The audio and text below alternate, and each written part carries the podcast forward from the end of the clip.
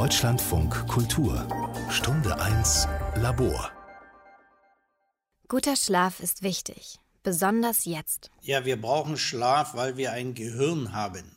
Das Zentralnervensystem des Gehirns ist tatsächlich eins, was nachts zum Teil, zum Beispiel im Tiefschlaf, tatsächlich total runterschaltet. Dr. Ingo Vize leitet das Schlafmedizinische Zentrum an der Berliner Charité.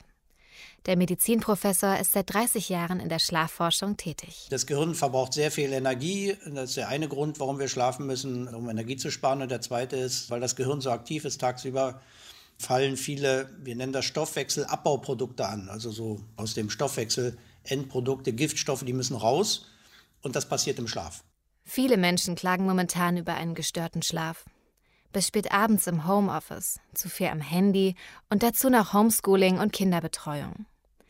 Aber eigentlich berge der Lockdown auch eine Chance für unseren Schlaf. Weil ja zum Beispiel Pendelzeit wegfährt und was auch immer, einfach eine Stunde mehr Zeit im Schlaf geben kann. Aber dazu gehört sehr, sehr viel Disziplin. Denn was uns den Schlaf kürzt, ist tatsächlich das abends lange wach bleiben. Das geht ja schon bei den Jugendlichen los. Also das Licht und die Medien und der Fernseher und der Laptop das hindert einen irgendwie zum Schlafen gehen. Und deswegen ist das Problem, dass wir aufklären müssen, wie wichtig die Bettliegezeit von mindestens acht, neun Stunden ist, damit wir netto auf siebeneinhalb, acht Stunden Schlaf kommen. Wir wissen heute, wenn man gesund leben möchte, dann sollte man auch im Schnitt siebeneinhalb, acht Stunden schlafen. Nicht allein das Bildschirmflackern ist schuld am schlechten Schlaf. Einfluss haben auch die Sorgen, die durch die Pandemie entstanden sind. Existenzängste ist einer der wesentlichen Schlafkiller und damit auch ein Trigger, ein Auslöser für Schlafstörungen, für eine Insomnie, das ist ganz klar. Und da kann man denn nur gegensteuern mit den Maßnahmen, die auch Schlafgestörte unternehmen, wenn sie angeborenerweise oder aus anderen Gründen eine Schlafstörung entwickeln. Und dazu gehört dann zum Beispiel, dass man, wenn man den ganzen Tag zu Hause vom Computer sitzt, sich auch mal bewegt, weil Bewegung fördert auch ein Schlafhormon dass man sich ordentlich ernährt, also abends nicht zu spät ist, aber auch nicht hungrig ins Bett geht, dass man keinen Kaffee mehr trinkt nach 18 Uhr und dass man abends sich ein Schlafritual aneignet und last but not least, dass man eine bequeme Bettumgebung hat oder Schlafumgebung mit Ruhe, Dunkelheit und Bequemlichkeit. Immer wieder hört man, dass Menschen in der Nacht häufig aufwachen. Evolutionär ist es wohl auch so vorgesehen, dass sich unsere Vorfahren so vor Gefahren schützen konnten.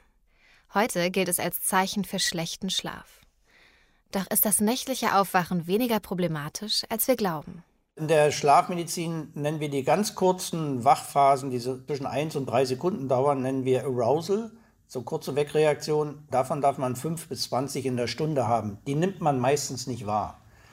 Das Wachmachen, was man wahrnimmt, zum Beispiel, weil man sich dreht oder weil man kurz aus dem Traum wach wird oder wie auch immer, wenn man danach gleich wieder einschlafen kann, dann hat das noch keinen Krankheitswert. Aber die gute Nachricht für alle, die nachts häufig wach werden, wenn man immer sofort wieder einschlafen kann, dann ist eigentlich die Schlafwelt noch annähernd in Ordnung. Schlafgestörten wird von Laien gern empfohlen, einfach mal ein Schlaflabor zu besuchen und sich dort untersuchen zu lassen. Doch das ist einfacher gesagt als getan. Ja, auf der einen Seite würde ich ja sagen, jeder, der länger als vier Wochen ein Schlafproblem hat, soll sich an einen Experten wenden. Äh, auf der anderen Seite muss ich aber sagen, wo ist der Experte? Je nachdem, in welcher Stadt man wohnt, man weiß, wo der HNO-Arzt und wo der Allgemeinmediziner, aber wo sitzt ein Schlafexperte? Wir haben in Deutschland schlichtweg keine niedergelassenen Schlafmediziner.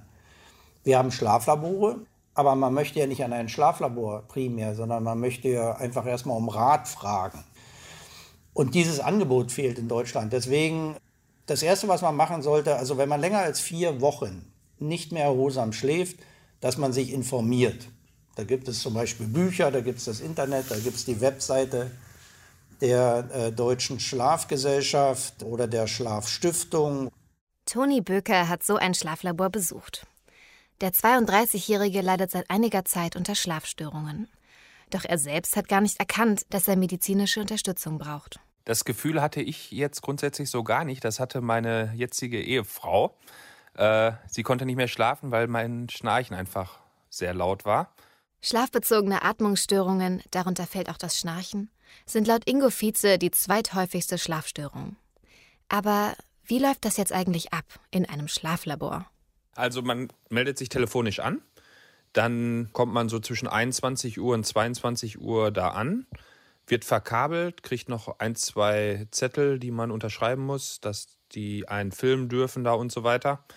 Und dann legt man sich da quasi auf so eine Liege, die nicht gerade bequem ist. Man wird da dauerhaft gefilmt und schläft dann da einfach. Am anderen Morgen steht man wieder auf und das Thema ist erledigt. Doch schlechter Schlaf ist nicht nur ein medizinisches Problem, sondern vor allem auch ein gesellschaftliches. Es wird bei Kindern und Jugendlichen nicht zum Thema Schlaf gelehrt. Und da geht das halt schon los, weil die Kinder und Jugendlichen, die haben übrigens ein größeres Schlafdefizit als Erwachsene. Ein Schüler sollte ja neun bis zehn Stunden schlafen. Fragen Sie mal die heutigen Schüler, wie lange sie nachts schlafen. Es ist wichtig, in Betrieben und Schulen über den Schlaf aufzuklären. Die Schlafakademie Berlin beispielsweise informiert durch Vorträge seit mehreren Jahren Betriebe, Schulen und Institutionen über das Thema Schlaf. Und das einfachste Mittel, was zum Beispiel in Betrieben durchgesetzt werden kann, wenn wir denn schon nicht verhindern können, dass nachts immer kürzer geschlafen wird, dass man am Tage mal kurz wegnicken darf.